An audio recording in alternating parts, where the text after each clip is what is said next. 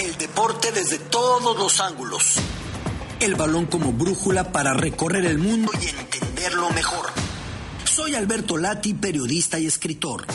Latitudes, con Alberto Lati, en Así las Cosas. Querido Beto, te escuchamos. Querido Carlos, con el placer de saludarlos cerrando semana. Qué clásico más extraño. Tuvimos ayer en España la ida de las semifinales de la Copa del Rey. Juego tan extraño que el Barcelona, amante de tener la pelota, tuvo la posesión 35% del partido.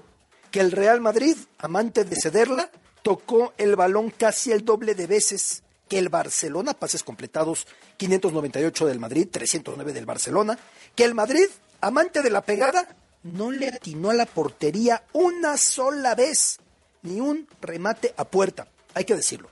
Hemos tenido mejores clásicos, queda muy cortita la expresión, más bien podemos afirmar, ha sido de los peores clásicos que hemos visto en mucho tiempo. Lo relevante para el Barça es que saca una victoria importante de visitante, ida de las semifinales de la Copa del Rey, y gana tiempo esperando el regreso de algunos de sus futbolistas más determinantes. Lo que son las cosas.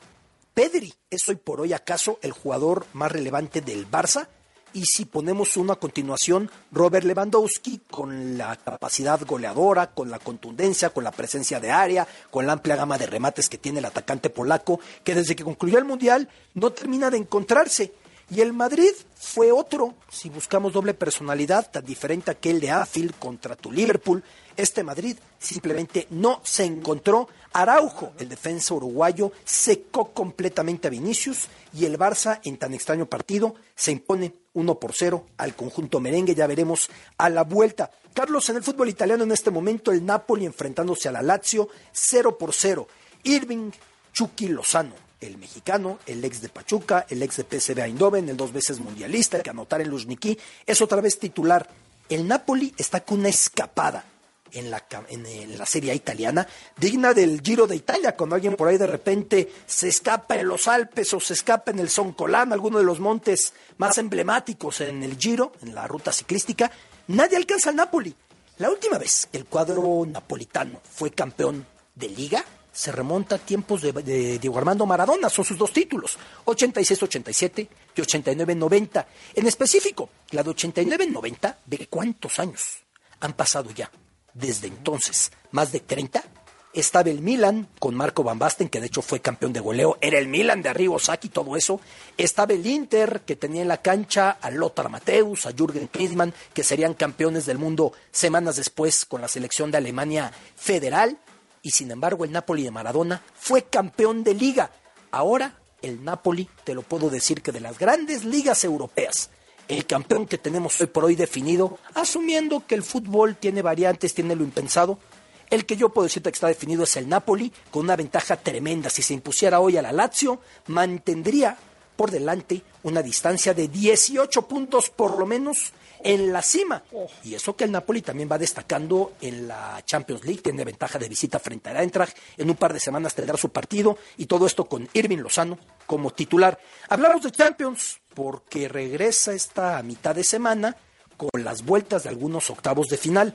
Por ejemplo, de los más esperados, el FC Bayern Múnich recibe al Paris Saint-Germain y vaya sorpresa, sorpresa es algo sarcástico, ahora explico por qué, Neymar no va a poder jugar, está lesionado.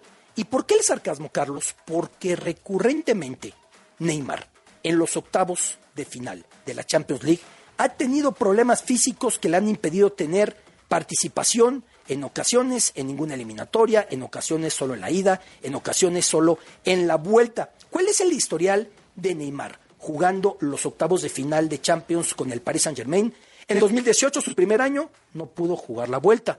En 2019, su segundo, ni ida ni vuelta. 2020, la excepción que confirma la regla, sí estuvo. Para el 21, ni ida ni vuelta. Este año, pues Neymar no va a poder jugar la vuelta y tiene que remontar el conjunto parisino, querido Carlos. Si me lo permites, por último. ¿Qué dato? Eh? ¿Qué dato? Sí, no, es increíble suele coincidir también con el carnaval de en Brasil, entonces pues eso genera ah. ciertas tensiones, pero hay que decir si es musculares a todas luces, ¿no? Sí. sí. por supuesto, sobre todo si acudes y bailas, ¿no? Pero esta vez sí está lesionado. Muchas otras veces ha sido criticado porque dicen, fíjate nada más cuándo se fue a lesionar viene el cumpleaños de la hermana, viene el carnaval, etcétera, pero esta vez sí está eh, Neymar lesionado. El abierto de Acapulco, Matteo Berretini, el italiano, se retiró lesionado, hubo por ahí alguna rechifra porque no pudo continuar el día de ayer Berretini. Eh, la gente estaba esperando tener a Berretini como pues la gran carta, pero enfrente también estaba una de las figuras emergentes del ATP, Jorge Run, el danés. Fíjate que Holger Run lo descubrimos el año pasado en el Masters 1000 de París, derrotando a Novak Djokovic en la final, que de hecho fue el primer título del danés. Tiene 19 años, es un buen tenista, está en la final, enfrentándose esta noche a Alex de Minor, este australiano español, la otra semifinal entre Tommy Paul y Fritz, el estadounidense. Me gusta para final Fritz contra Holger Run, ya lo veremos, querido Carlos. Sin duda, sin duda. Muy bien, mi querido Beto Lati. Te mando un abrazo y que tengas buen fin de semana. Igualmente a todos, saludos. Hasta luego, Alberto Lati. Los deportes aquí en W.